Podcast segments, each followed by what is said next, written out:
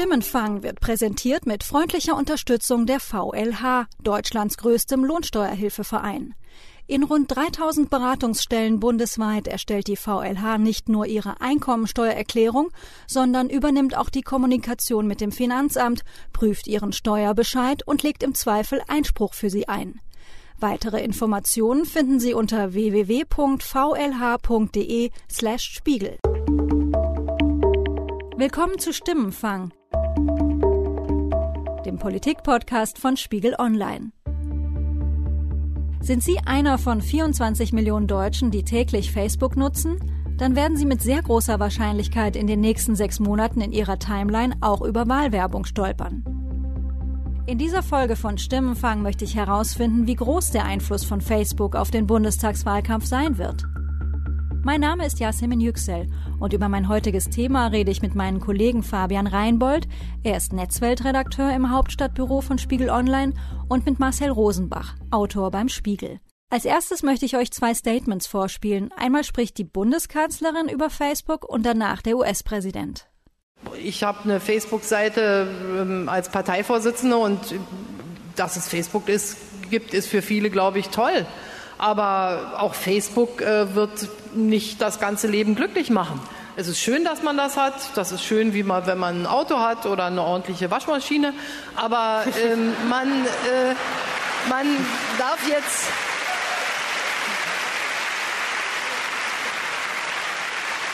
man darf jetzt aus der puren Existenz von Facebook noch nicht entnehmen, dass ich nun plötzlich automatisch tolle Freunde habe.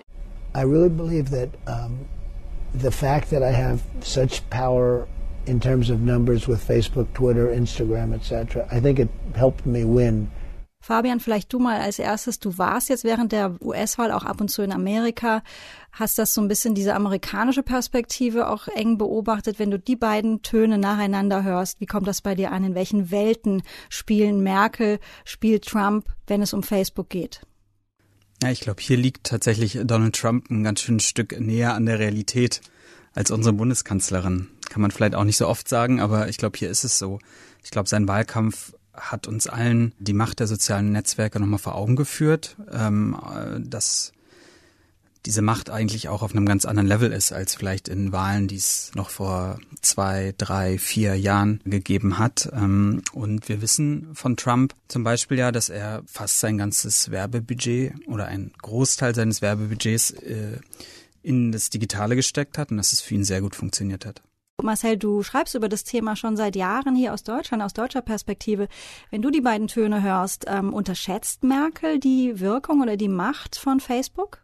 Also ich glaube, was bei Merkel auffällt, ist, dass sie tatsächlich begonnen hat, sich intensiv mit dem Thema auseinanderzusetzen. Ganz lange fiel einem ja zu Merkel ein Bon mot von ihr selbst ein, äh, äh, dass sie nämlich vor Jahren das Internet noch als Neuland bezeichnet hat. Und jetzt hat sie den quasi wissenschaftlichen Zugang gewählt und äh, tatsächlich beispielsweise auch äh, Wissenschaftler, äh, die sich mit dem Thema auseinandersetzen, wie Simon Hegelich von der, von der TU in München eingeladen ins Konrad-Adenauer-Haus. Die Adenauer Stiftung hat eine Studie in Auftrag gegeben über den Einfluss sozialer Medien und auch bestimmter Techniken in sozialen Medien. Und man sieht, sie widmet sich dem Thema äh, jetzt sozusagen in der ihr eigenen Wissenschaftlerin-Art, wenn man so will, ähm, und versucht es strukturiert anzugehen und spricht dann plötzlich jetzt nicht mehr vom Neuland, sondern äh, von der Macht der Algorithmen, von mangelnder Transparenz bei den Internetplattformen. Sie redet plötzlich sogar von Social Bots, äh, wo wirklich selbst CDU-Anhänger total irritiert sind und sagen, das ist ein großer Schritt sozusagen zu so einem technologischen Spezialthema ähm, äh, von ihr. Das ist ganz interessant. Was würdet ihr sagen, worauf, ähm, wenn wir auf Deutschland jetzt schauen, worauf müssen wir uns jetzt für den September, für die Bundestagswahl in Deutschland einstellen? Wie viel Einfluss wird Facebook auf diesen Wahlkampf haben? Ich glaube, dass Facebook in diesem Wahlkampf einen ganz anderen Einfluss haben wird als noch vor vier Jahren. Es hat sich zu einem großen Teil geändert, wie Deutsche Facebook nutzen. Ich glaube, es ist sehr viel politischer geworden. Es gibt viele Leute, die vor vier, fünf Jahren vielleicht vor allem Fotos geteilt haben, äh, Urlaubseindrücke geteilt haben, die sich jetzt auch auf Facebook an politischen Debatten beteiligen. Und ich glaube, das wird diesen Bundestagswahlkampf in großem Maße prägen, weil äh, man darf es nicht vergessen, es gibt Tag für Tag, es sind jetzt 24 oder 25 Millionen Deutsche, die sich jeden Tag äh, auf Facebook einloggen. Nicht alle davon nehmen teil einer politischen Debatte, aber es sind viel mehr geworden als noch vor kurzer Zeit. In der Tat muss man feststellen und kann man feststellen, dass die, dass sich auf den sozialen Netzwerken jetzt schon ein wirklich relevanter Teil der politischen Meinungs- und Willensbildung abspielt. Das kann niemand ignorieren. Insbesondere Wahlkämpfer können das nicht äh, ignorieren. Und das zeigt sich ja sozusagen am Interesse der Parteien an diesem Thema. Alle großen deutschen Parteien hatten Beobachter im US-Wahlkampf, zum Teil embedded in den Campaigns, zumindest zeitweise. Und die sind natürlich dahin gegangen, um zu lernen. Und wir sind natürlich von den amerikanischen Verhältnissen hier tatsächlich noch weit entfernt. Das gilt auch insbesondere für die Mittel, die eingesetzt werden, also die monetären Mittel, die eingesetzt werden können. Äh, wir werden hier sicherlich keine eigenen Tech-Startups haben wie im US-Wahlkampf, die sich nur um die Kampagne, um den Wahlkampf äh, äh, kümmern. Aber wir sehen, dass bestimmte äh, Learnings, wie man neudeutsch sagen würde, sicherlich hier Einzug werden.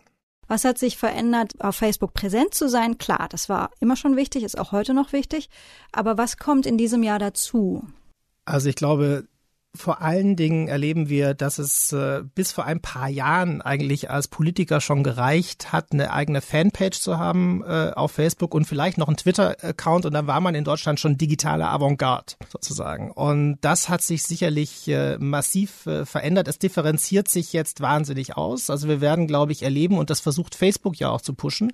Facebook ist ja auch ein Akteur sozusagen, ein sehr aktiver Akteur. Es gibt einen speziellen Leitfaden, den Facebook in deutscher Sprache speziell für Politik, NGOs, Organisationen, äh, Verbände, aber eben Abgeordnete und ihre Mitarbeiter herausgibt und versucht, sie zu überzeugen, sich noch stärker zu engagieren und natürlich auch in die Bezahlangebote von Facebook einzusteigen, also auch bezahlte Werbung zu schalten. Und das werden wir sicherlich in diesem Wahlkampf viel stärker erleben, auch aufgrund der Erfahrungen der USA.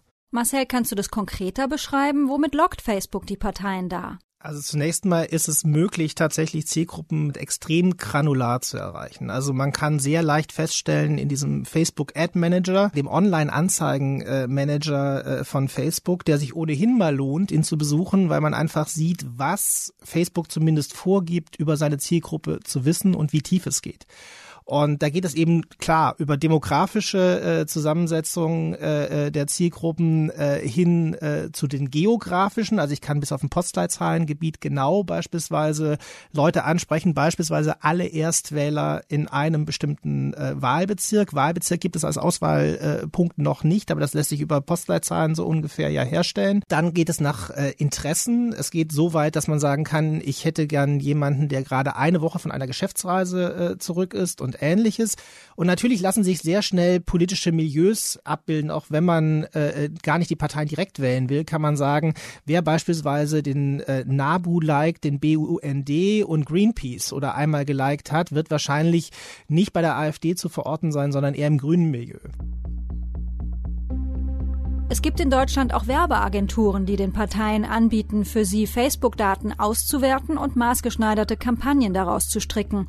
Alexander Güttler ist der Chef von so einer Agentur. Ich wollte von ihm wissen, ob deutsche Facebook-User für diese Art von Kampagnen im Netz überhaupt genug von sich preisgeben. Wir erleben ein Phänomen. Wir Deutschen sind ja extrem interessiert an Datenschutz ähm, und haben uns, aber sobald wir ins Internet gehen, findet kompletter Exhibitionismus statt. Man muss es einfach sehen. Ich glaube, wir Deutschen machen uns da was vor. Wir sind ganz normal im europäischen Durchschnitt. Das, was so jetzt für den amerikanischen Wahlkampf und was ja letztendlich Obama eingeführt hat und nicht Trump, also dieses genaue Auseinandersetzen mit Mikromilieus, ist in Deutschland eins zu eins genauso möglich. Sie können heute hier genauso die Botschaften sehr genau auf die unterschiedlichen Teilzielgruppen zuschneiden und auf diese zugehen. Fabian, wie schätzt du das ein? Sind deutsche Facebook-User wirklich so freizügig?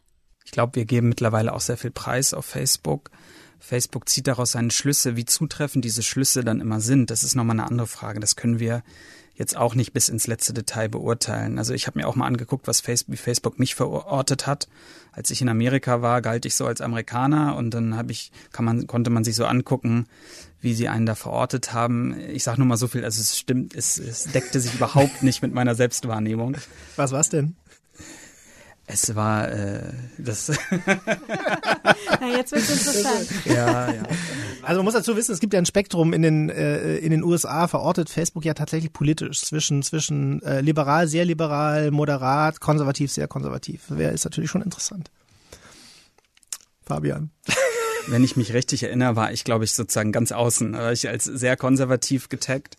Das war aber nicht das Einzige, sondern es ging auch bei den Interessen, bei den vermeintlichen Interessen, hat es mich sehr gewundert. Also das passte da einfach nicht zusammen. Und ich glaube, das ist auch wichtig für uns immer mitzudenken. Facebook sagt, dass es das ganz zielgenau machen kann. Die Politiker vertrauen natürlich auch darauf. Ganz genau wissen wir es halt immer nicht. Und was den Vergleich äh, Amerika-Deutschland nochmal angeht, ich glaube, ein großer Unterschied ist, ähm, dass es in Amerika natürlich auch sonst viel mehr personenbezogene Daten über die Bürger gibt als hier. Und äh, der Zauber für die, für die Wahlkampfmanager in Amerika liegt darin, diese Daten, die es in dieser anderen Sphäre schon sehr genau gibt, wer wohnt wo, mit wie viel Geld und was haben die vielleicht mal gewählt oder was haben die ganz sicher gewählt, die gibt es so in Deutschland nicht. Und da fällt sozusagen, da fehlt vielleicht dann so ein bisschen der Gegenpart der Daten, die sich aus Facebook herauslesen lassen. Marcel, wie würdest du es einordnen, ähm, was in den USA möglich ist und bereits praktiziert ist? Ähm, ist es eins zu eins auf Deutschland übertragbar? Technologisch ja, rechtlich nein. Ähm, wir haben halt ein Datenschutzgesetz, äh, das für personenbezogene Daten relativ strikte Vorgaben macht. Und deshalb ist das, was, äh, wie Fabian es ja so schön gesagt hat, die Magie eigentlich ausmacht in diesen Data Analytics, wie sie stattgefunden haben in, im US-Wahlkampf, eigentlich so in Deutschland jedenfalls legalerweise nicht zu wiederholen. Technologisch wäre das ohne weiteres natürlich eins zu eins äh, zu übertragen, keine Frage. Wir haben jetzt viel darüber geredet, wie Facebook beeinflussen könnte, wen wir wählen. Aber wie sieht es mit der Mobilisierung aus, also der Frage, ob wir überhaupt wählen gehen? In der Tat ist natürlich der Punkt Mobilisierung und Demobilisierung vielleicht der entscheidende Aspekt, wenn man darüber nachdenkt, welchen Einfluss kann ein soziales Netzwerk tatsächlich auf Wahlentscheidungen nehmen.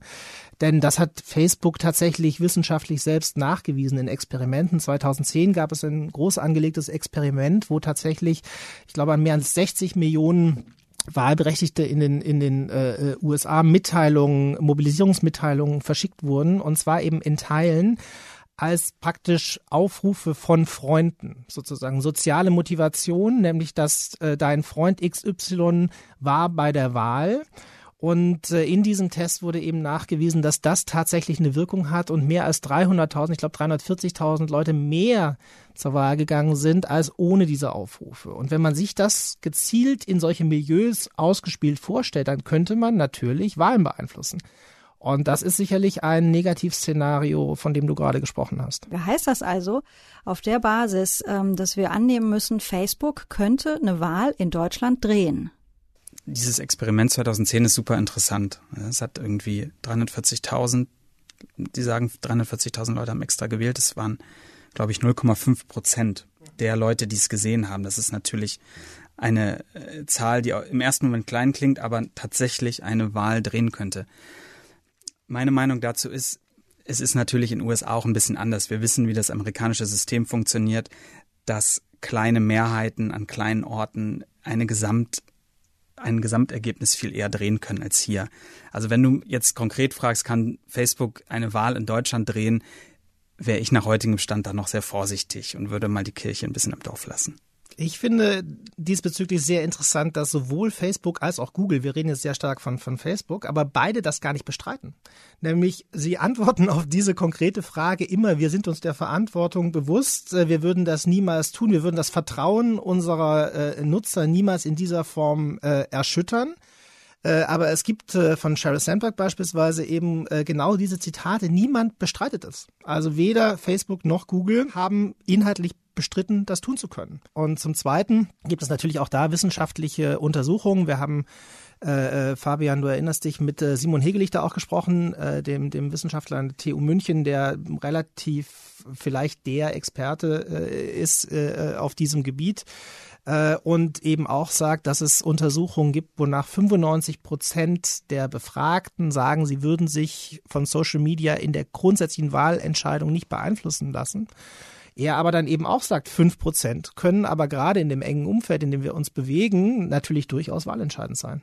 Ich finde deinen Punkt mit Google auch sehr interessant, weil wir konzentrieren uns ja oft auch heute hier so ein bisschen auf Facebook. Ich glaube auch zu Recht, weil kein Netzwerk so mächtig ist. Aber Google hat natürlich äh, auch einen riesen Einfluss. Äh, wir haben das jetzt in Amerika gesehen, wo es, wo es sozusagen Tage nach der Wahl immer noch äh, das Top-Ergebnis gab, wer gegoogelt hatte, wer hat jetzt eigentlich die Popular Vote gewonnen. Klammer auf, wir wissen, es ist Hillary Clinton mit mehr als drei Millionen Stimmen. Gab es da immer noch einen Fake News-Artikel ganz oben, der das Gegenteil behauptet hat. Wir sehen das ein bisschen auch schon in Deutschland. Wir hatten jetzt mal so die Fälle, wenn man zum Beispiel Bundestagswahl 2017 Termin gegoogelt hat, dann hatte man da ganz oben auch ganz seltsame Anti-Merkel-Ergebnisse, auch bei der Landtagswahl NRW. Also das ist, glaube ich, natürlich auch nochmal ein Punkt, wo sich Leute, ähm, die sich vielleicht, die vielleicht auch nicht so eng an der politischen Debatte Tag für Tag dran sind, mit ihrem Googlen sozusagen auch auf eine gewisse Bahn gelenkt werden können. Wenn wir über Fake News sprechen, sind wir natürlich auch sehr schnell im Umfeld der AfD. Keine andere Partei in Deutschland ist im Augenblick auf Facebook so aktiv wie die AfD. Das kann man auch in Zahlen ausdrücken. Mit ihrer Hauptseite hat die AfD gerade mehr als 318.000 Gefällt mir Angaben und im Vergleich dazu bei der CDU sind es im Augenblick 130.000 Gefällt mir Angaben. Frauke Petri hat ihre Wahlkampfstrategie übrigens vor kurzem so beschrieben. Naja, die AfD wird einen Wahlkampf machen, der auf alle Kanäle setzt und dass wir dabei relativ gesehen stärker auf soziale Medien setzen, ist klar, um einfach das Defizit in den öffentlich-rechtlichen und den anderen Sendern auszugleichen. Marcel, was macht die AfD im Augenblick auf Facebook richtig, beziehungsweise was macht sie, was andere Parteien nicht machen?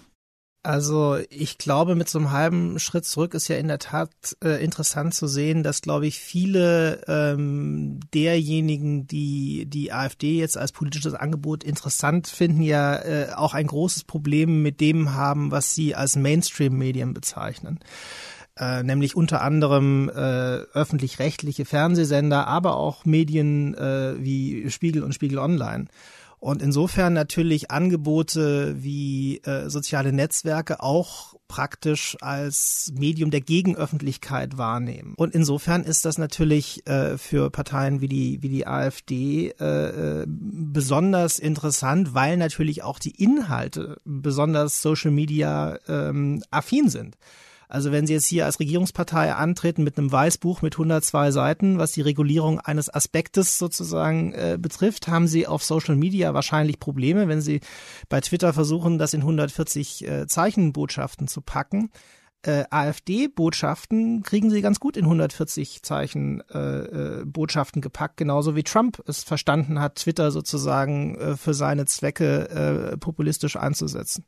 Fabian, wie siehst du das oder wie ordnest du das ein? Weil, wie, wie Marcel sagt, ähm, die AfD wird ja sozusagen ganz zwangsläufig belohnt, weil Facebook das, ich nenne es jetzt mal das Lärmende, das Laute bevorzugt. Was können die Volksparteien auf, äh, auf Social Media da überhaupt entgegensetzen? Das ist genau die Frage, die sich gerade alle Parteien stellen. Äh, wir wissen von eigentlich allen Parteien, dass sie äh, gerade auch zusehen, dass sie so Rapid Response heißt das jetzt im Neudeutsch, äh, so, so äh, schnelle Reaktionstruppen auch, auch äh, aufstellen wollen, die sozusagen aktiv werden, wenn aus dieser Ecke etwas, ähm, eine Dynamik entfaltet, viral geht und dass sie dann, weil, weil sie wissen, es kommt dann darauf an, schnell dagegen zu halten. Ich finde, das ist übrigens der interessanteste Punkt, äh, wenn du danach fragst, wie die AfD eigentlich auf Facebook agiert. Es gibt halt diese Ecke im deutschsprachigen Internet oder in dem deutschen Teil der sozialen Netzwerke. Das ist nicht nur die AfD, das geht bis hin zu ne, dieser Gegenöffentlichkeit, rechtspopulistischen Seiten, bis hin zu rechtsextremen Seiten.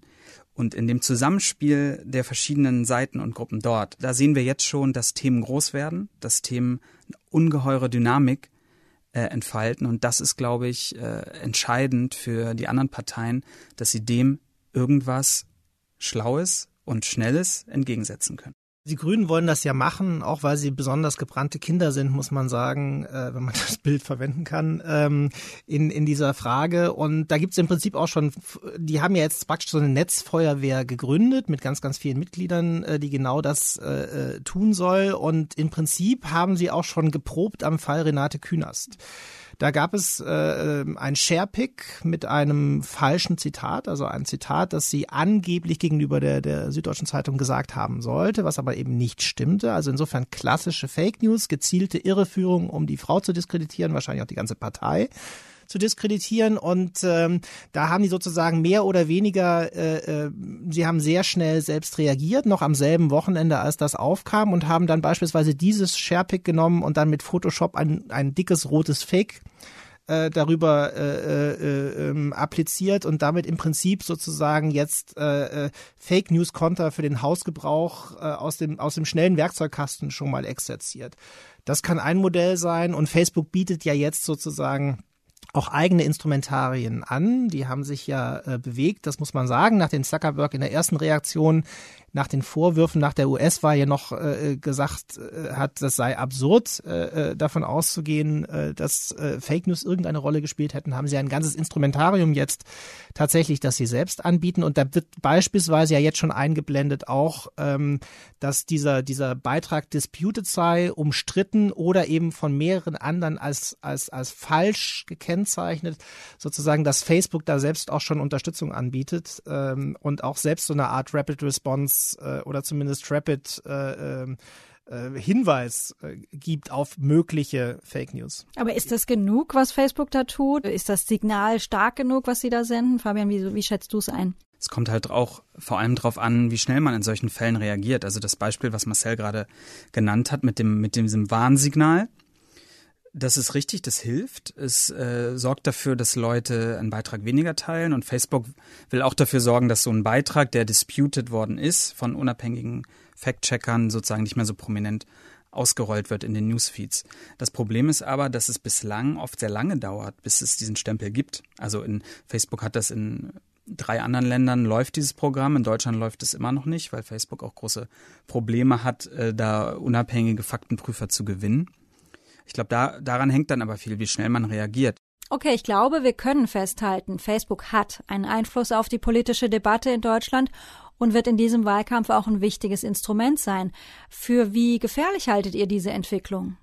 Also ich würde es vielleicht ein bisschen äh, drehen insofern, als was mich besonders fasziniert, sind die Ausschläge äh, in dieser Debatte über soziale Netzwerke im politischen, die wir haben. Und in relativ kurzem Zeitraum muss man sagen, innerhalb weniger Jahre. Es gab eine ganz weit verbreitete Euphorie über soziale Netzwerke und soziale Medien und deren demokratiefördernde äh, Macht. Also ich erinnere da an die Arabellion beispielsweise, den sogenannten arabischen Frühling, die partizipativen Möglichkeiten. Das war wirklich eine, eine, eine euphorische Betrachtung. Und jetzt erleben wir so ein bisschen das genaue Gegenteil, eine komplette Dystopie.